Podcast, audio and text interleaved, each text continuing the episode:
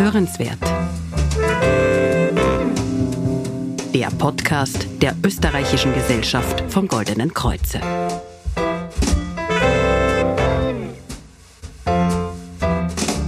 Der Wille oft Berge versetzen kann, das beweist mein heutiger Gast. Er wurde mit spastischer Diplegie geboren und ist deshalb beim Gehen auf Krücken angewiesen. Trotzdem oder vielleicht gerade deshalb hat er die Bewegung zu seinem Beruf gemacht. Er befördert Menschen auf der Straße, er bewegt Menschen in seinen Vorträgen und bewegt sich selbst aktiv beim Pferdesport als Dressurreiter. Herzlich willkommen bei Hörenswert, dem Podcast der Österreichischen Gesellschaft vom Goldenen Kreuze. Mein Name ist Denise Seifert und heute reden wir darüber, welche Kraft in uns steckt und wie wir mit unserem Willen scheinbar unerreichbare Ziele erreichen können. Dazu begrüße ich Thomas Haller. Er hat das Unternehmen Haller Mobil aufgebaut, ist Autor des Buches Die Macht der Willensstärke und hat als Dressurreiter an fünf Paralympics teilgenommen. Herr Haller, Sie wurden mit spastischer Diplegie geboren, das heißt, Sie sind beim Gehen auf Krücken angewiesen. Wie sind Sie denn selber und wie ist Ihr Umfeld mit dieser körperlichen Beeinträchtigung umgegangen? Also ich bin jetzt auf Krücken angewiesen seit meinem 13. Lebensjahr und wie ich äh, geboren wurde, haben die Ärzte meine grundsätzlich meine Behinderung erst entdeckt, wie ich mit eineinhalb Jahren noch nicht wirklich gehen konnte wie jedes andere Kleinkind. Man hat damals gesagt, man hat meine Eltern quasi beruhigt und hat damals gesagt, haben Sie Geduld, das ist ein Spätzünder, so wie es es öfters gibt um ihnen dann von einem Tag auf den anderen zu sagen, äh, der wird immer Pflegefall bleiben und der wird immer, äh, wird nie ein selbstständiges Leben führen können. Ich bin dann drei Jahre in eine Behindertenschule gegangen, bin dann von einer Behindertenschule in eine normale Schule gewechselt, wenn meine Eltern gesagt haben, dass ich unterfordert bin. Und da war die große Herausforderung, die Akzeptanz der Kinder, die jetzt keine Behinderung zu haben, zu bekommen. Wir wissen, dass Kinder sehr unbarmherzig sind. Damals hat es keinerlei Inklusion oder sonstiges gegeben, sondern eher ein Mobbing, vor allen Dingen, wenn jemand anders ausschaut. Und mir war die Anerkennung immer viel wichtiger, die ganze Schulzeit, als das Lernen an sich. Ja, und das ist einfach eine, eine, eine riesengroße Herausforderung gewesen und, und die Gesellschaft heute. Aus meiner Sicht gibt es leider nur zwei Möglichkeiten, wie man mit Menschen mit Behinderungen umgeht.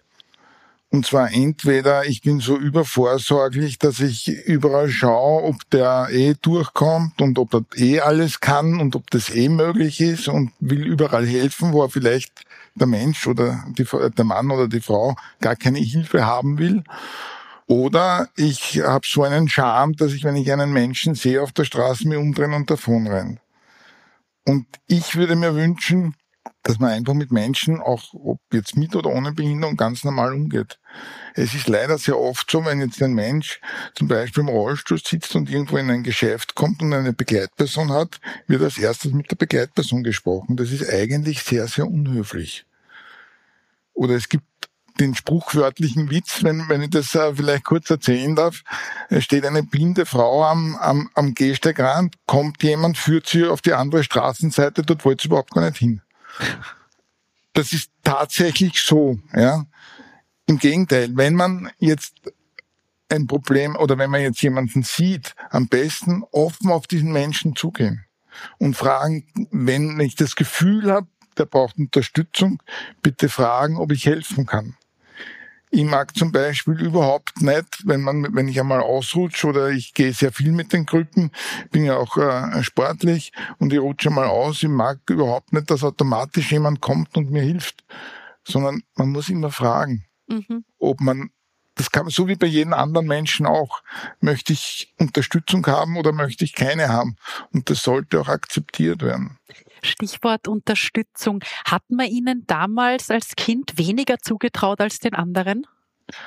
Als Kind vielleicht weniger, da war das Mobbing eher im, im, im Vordergrund, bis es dann letzten Endes so weit gekommen bin. Ich bin dann in die, äh, in die Hack und in die, in die Handelsschule dann letzten Endes gegangen. Und wie gesagt, ich war, muss ehrlich gestehen, ich war nie ein guter Schüler. Ich habe auch nie gern gelernt. Mir war immer, wie gesagt, die Anerkennung sehr wichtig und in der Handelsschule war ich dann letzt, letzten Endes bei 36 Schülern, also 29 Mädchen und sieben Buben und ich war Klassensprecher. Und das war für mich was Besonderes, weil ich für mich geschafft habe, die Anerkennung zu bekommen. Und ich habe nicht weniger Unterstützung bekommen, weil meine, ganz im Gegenteil, meine Eltern haben mich äh, sehr unterstützt. Und bei meinen Freunden oder in meinem Umfeld habe ich natürlich Hilfestellung bekommen, wo ich sie gebraucht habe. Aber ich bin eigentlich relativ dann normal angenommen worden. Und wie haben Sie es geschafft, diese Anerkennung der anderen zu bekommen? Das ist eine, eine schwierige Frage. Durch, wahrscheinlich durch meine, meinen authentisches, durch mein authentisches Sein. Und mir war und ist immer wichtig, auch heute noch die klare Kommunikation. Das ist ein Thema, was, was sehr wichtig ist. Man sagt mir nach, ich sag's gerade raus, aber genauso kann ich es auch gerade reinstecken. Und das ist, ich glaube, dass das das Wichtige ist. Nicht um einen heißen Brei herumreden oder nicht Honig ums Maul schmieren, sondern einfach sagen, was Sache ist. Das heißt, Sie sind sehr direkt in Ihrer Art, das nehme ich so ebenfalls wahr. Was sind denn noch Eigenschaften, wie Sie sich beschreiben? Also ich bin sicher sehr direkt, ich bin sehr ehrlich. Ich tue mir sehr schwer, wenn ich äh, bei jemandem vorsichtig sein muss oder sein sollte, aus äh, wirtschaftlich-beruflichen Gründen. Ich bin sehr ehrgeizig. Ich glaube, dass es, oder anders gesagt, man sagt mir nach, im politischen Umfeld oder so, sagt man mir nach, alles, was ich mir in den Kopf setze, passiert irgendwann. Weil ich einfach den unbedingten Willen habe, dass das zu gehen hat und ich lasse nicht nach. Andere sagen nach fünfmal, wenn sie es nicht erreicht habe, ich lasse liegen. Das mache ich nicht. Aber das ist gerade auch wegen meiner Behinderung, glaube ich. Ich habe gelesen, dass Sie als Kind oft warten mussten und dass genau. Sie das sehr unheimlich gestört hat. War das eine Motivation, dass Sie Ihr eigenes Transportunternehmen gegründet haben? Das war auf jeden Fall mit einer Motivation. Wobei dazugekommen bin ich eigentlich anders, weil ich habe früher immer auf dem, also ein, oder einer meiner großen Förderer war mein Onkel, der mich, mein Onkel und mein Vater und natürlich auch die Mama, aber der hat einen Bauernhof gehabt und der hat mir einfach genommen, wie ich bin. Der hat mir am Traktor gesetzt, der hat mir Traktorfahren gelernt und ich habe irrsinnig gern dort gearbeitet und das hat mir Spaß gemacht, bis meine Eltern gesagt haben, naja, äh, man muss ja im, im Winter auch irgendwas machen und dann habe ich gesagt, okay, dann mache ich einen Taxischein, tu im Winter Taxi fahren und im Sommer, so war es ursprünglich geplant, im Sommer meinem Onkel helfen. Und dann bin ich zu, habe ich den Taxischein gemacht und keiner hat gesagt, und alle haben gesagt, na, das geht nicht, du kannst ja ein Taxi fahren, weil das funktioniert nicht mit Mensch mit Behinderung. Und je mehr die Leute gesagt haben, das geht nicht, umso mehr habe ich es gemacht. Ich verstehe schon, woher Sie Ihre Motivation ziehen, nämlich aus der Ablehnung oder dem, dass andere glauben, dass sie das nicht schaffen. In Ihrem Beruf anfangen oder anfänglich als Transportunternehmer, da erlebt man sicherlich so einiges. Gibt es so ein Erlebnis, an das Sie sich erinnern, auf das Sie stolz sind? Ja, also ich habe, äh, das war für mich eine, eine ganz eine spannende Geschichte, wie ich angefangen habe, selbstständig zu sein. Ich habe damals nicht mit wie, wie üblich mit einem Funk, äh, Taxifunk gearbeitet, sondern mit Autotelefon und wollte mich gleich spezialisieren auf behinderte Menschen oder wollte mich gleich auf Stammkunden einfach spezialisieren und nicht wie so viele andere einfach am Taxistandplatz rumstehen. Und es war relativ selten, dass damals ein Taxilenker ein Autotelefon gehabt hat. Und ich bin, ich weiß noch, dass ich am Südbahnhof kam, das war einer der ersten Tage. Und dann hat eine Frau einen Zug verpasst und ich bin mit ihr gefahren, die wollte unbedingt nach Klagenfurt. Und damals hat es ja noch keinen Semmering-Tunnel und nichts gegeben und ich bin mit ihr über den Semmering dann und habe in Leoben quasi den Zug eingeholt. Und das hat mich schon sehr stolz gemacht, dass ich das einfach geschafft habe und bewiesen habe, dass das geht, ja. Mhm. Ja, Sie gelten ja als führender Spezialist für individuelle Mobilität, aber Sie bewegen ja Menschen nicht nur real auf der Straße, Sie bewegen sie auch durch Ihr Buch, aber auch in Coachings und Vorträgen. Was ist denn da Ihre Motivation? Was treibt Sie an?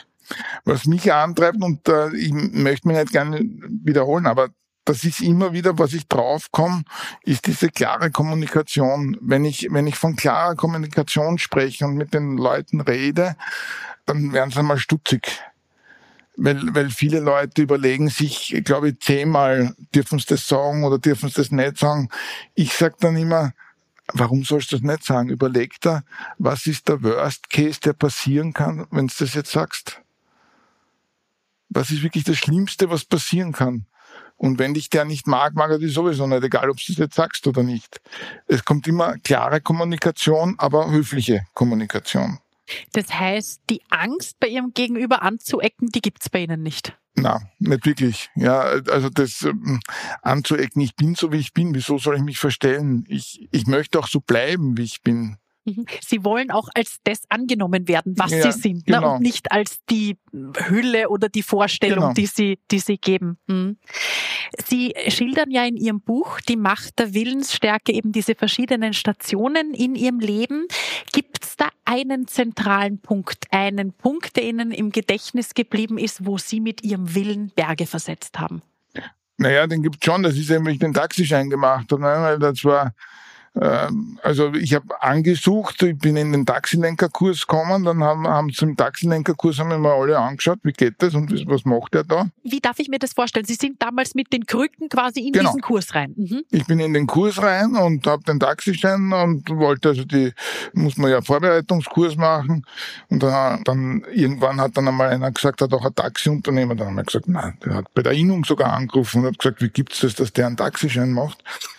Und ich habe dann gesagt, wieso, ich kann das normal, ich habe ja auch einen normalen, unter Anführungszeichen, Führerschein. Ich nicht, also ich muss nicht einmal mit Automatik fahren.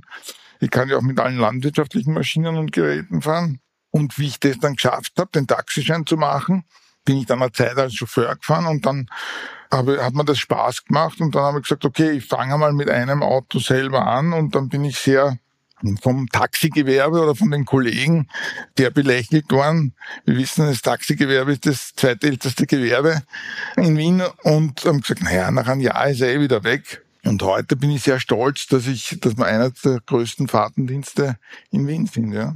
Und auch, vielleicht noch, was auch noch wichtig ist, dass ich es geschafft habe, alle Fahrtendienstunternehmen in Wien so zusammenzubringen, dass wir zwar alles Mitbewerber sind, aber keine Konkurrenten in dem sind, die jemand anderes was neidig sind. Wir haben einen, sogar einen eigenen Verband gegründet, Verband der österreichischen Fahrtendienstunternehmen, um hier besser gemeinsam auftreten zu können. Hm, Na, nach dem Motto Viribus Unitis, also Ja. mit vereinten Kräften bewegen. Ja.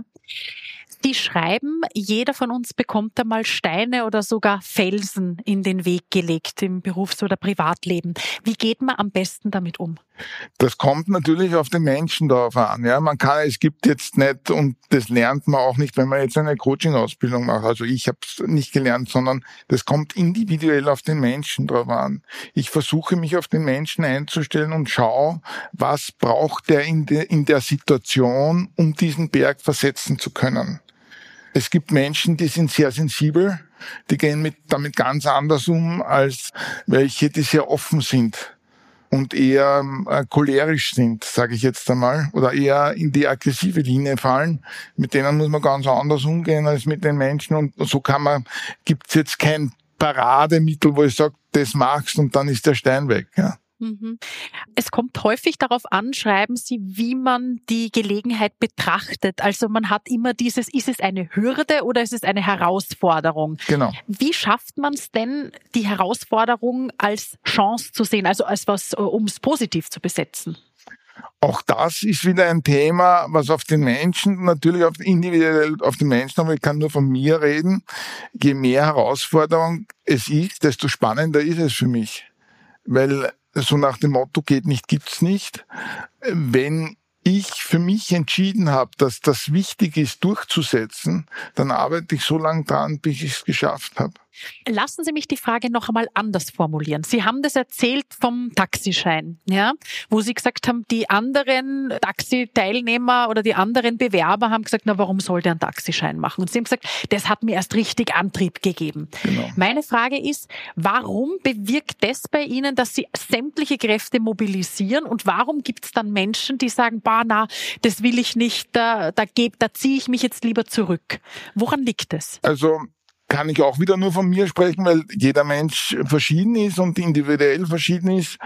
Bei mir ist es so, weil ich einfach schon wahrscheinlich von der Kindheit, das ist eine Mutmaßung natürlich, lernen musste, mich durchzusetzen oder gelernt habe, wenn ich mich durchsetze, dann komme ich auch weiter. Ja, und wenn ich es, wenn ich nicht locker lasse, dann komme ich weiter. Und wenn man diese innere Energie spürt, und diese innere Energie aufbauen kann, auch vielleicht durch den Sport oder so, dann kommt man viel weiter, als, als wenn man sich zurückzieht. Ja. Es geht um den Perspektivenwechsel also. Die Perspektive wechseln Sie ja im Sport, äh, ja. wenn Sie als Dressurreiter hoch zu Ross sitzen. Sie haben fünfmal bei den Paralympics teilgenommen und an vier Weltmeisterschaften. Wie sind Sie überhaupt zum Reiten gekommen? Also das ist eine, eine recht spannende Geschichte nach meiner letzten Operation mit äh, 13 Jahren war das ganz neu, die Hippotherapie in Österreich und ich habe immer Angst gehabt vor Pferden. Und meine Mutter, wenn sie wahrscheinlich damals gewusst hätte, was dann aus mir wird, weiß ich nicht, ob sie das so unterstützt hätte.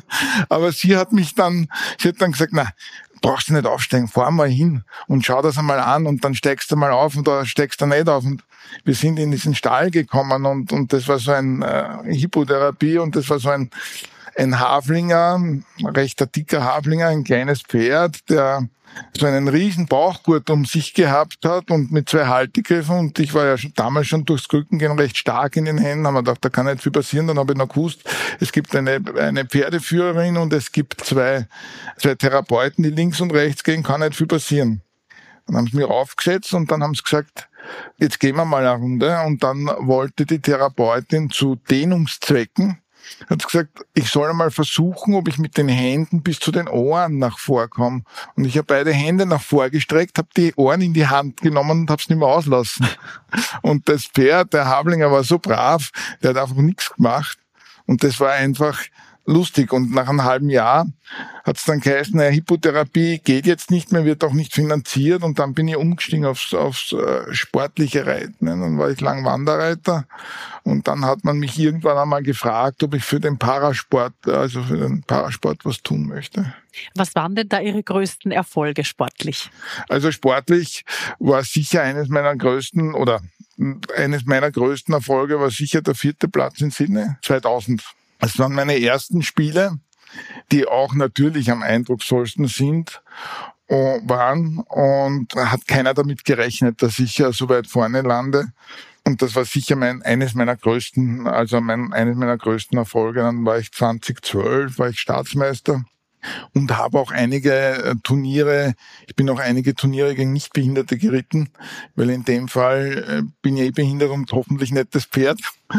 Und das ist auch das Spannende an diesem Sport, weil das eigentlich der einzige Sport hat, wo Menschen mit Behinderung auch gegen Menschen ohne Behinderung reiten oder Sport machen können und dann nicht immer gesagt ist, dass der Mensch ohne Behinderung das jetzt gewinnt oder besser ist. Ja. Das heißt, diese Erfolge, hängen die nur von Ihrer Willensstärke ab oder braucht es dazu noch andere Faktoren? Natürlich braucht es viele andere äh, Faktoren. Das richtige Umfeld gehört natürlich dazu. Es gehört der, der richtige Ehrgeiz. Es gehören angefangen vom, vom richtigen Trainer bis Familie, Unterstützung von meiner Frau habe ich sehr viel und auch dann Unterstützung äh, von anderen Leuten. Und natürlich muss das Pferd dementsprechend trainiert werden und trainiert sein damit das gut funktioniert. Also da bin ich eigentlich nur ein kleiner Teil. Und das kommt dann letzten Endes auf den Tag X an.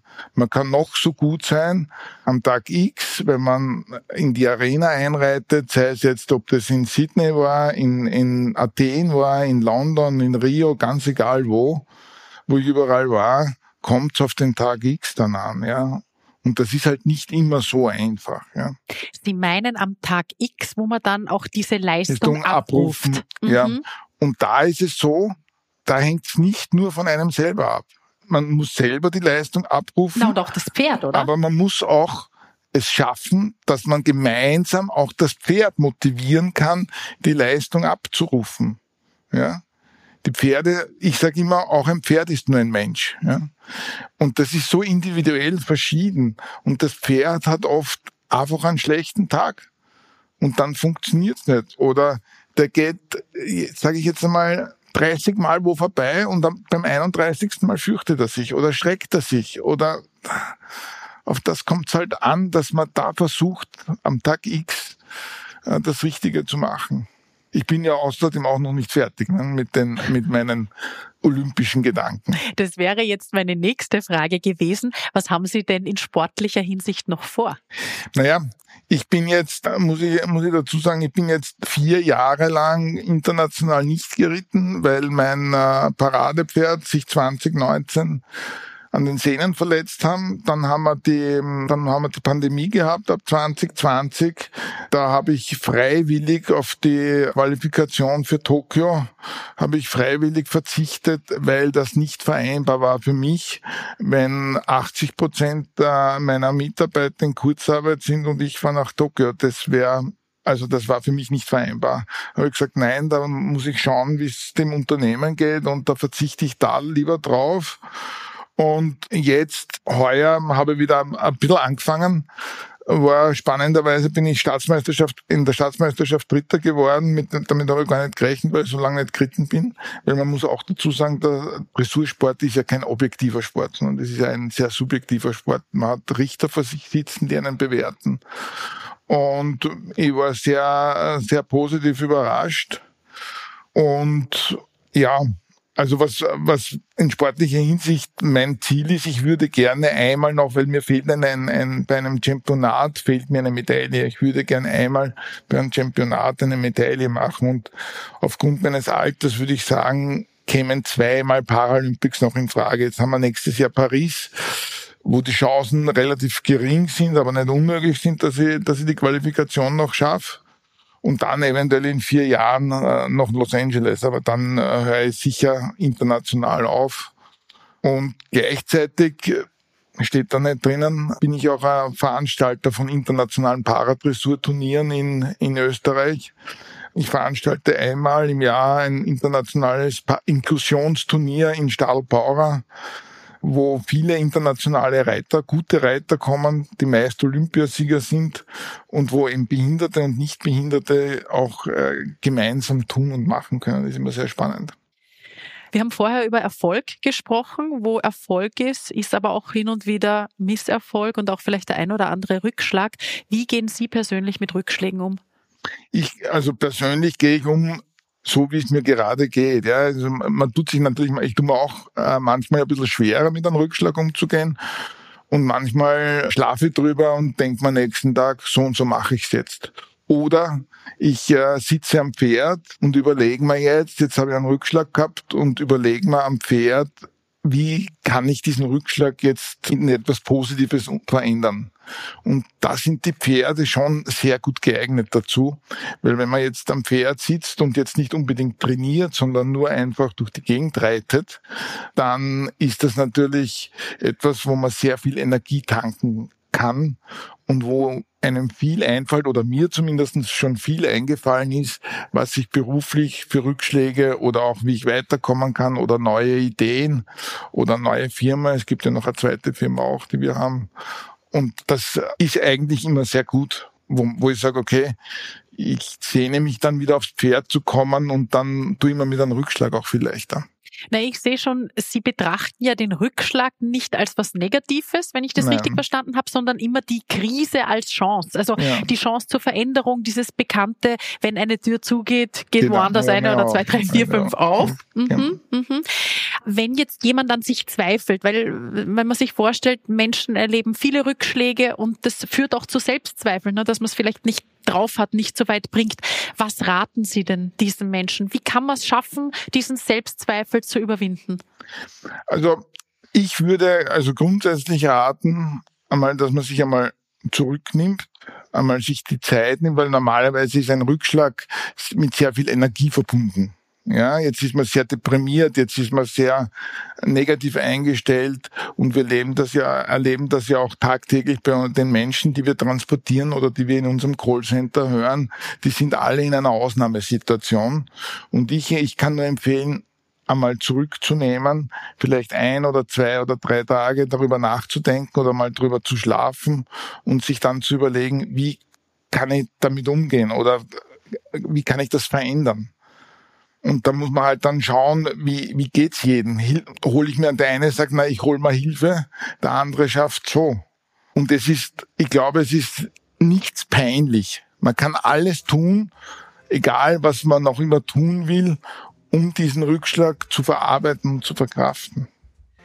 Ja, Herr Haller, Sie sagen, wer etwas erreichen will, der muss mutig sein. Und in unserem Gespräch habe ich ein bisschen eine Ahnung davon bekommen, was es bedeutet, wirklich mutig zu sein. Und ich hoffe auch, dass unsere Zuhörerinnen und Zuhörer da draußen aus unserem Gespräch den ein oder anderen Gedanken oder Mut geschöpft haben.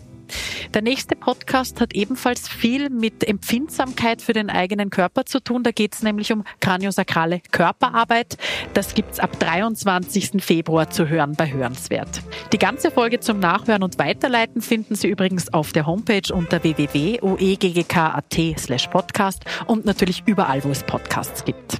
Ich freue mich über Ihren Kommentar und wenn Ihnen die Folge gefallen hat, dann abonnieren Sie uns. Das war Hörenswert, der Podcast der österreichischen Gesellschaft vom Goldenen Kreuze. Mein Name ist Denise Seifert und ich freue mich aufs nächste Mal und wünsche Ihnen bis dahin alles Gute und vor allem Gesundheit.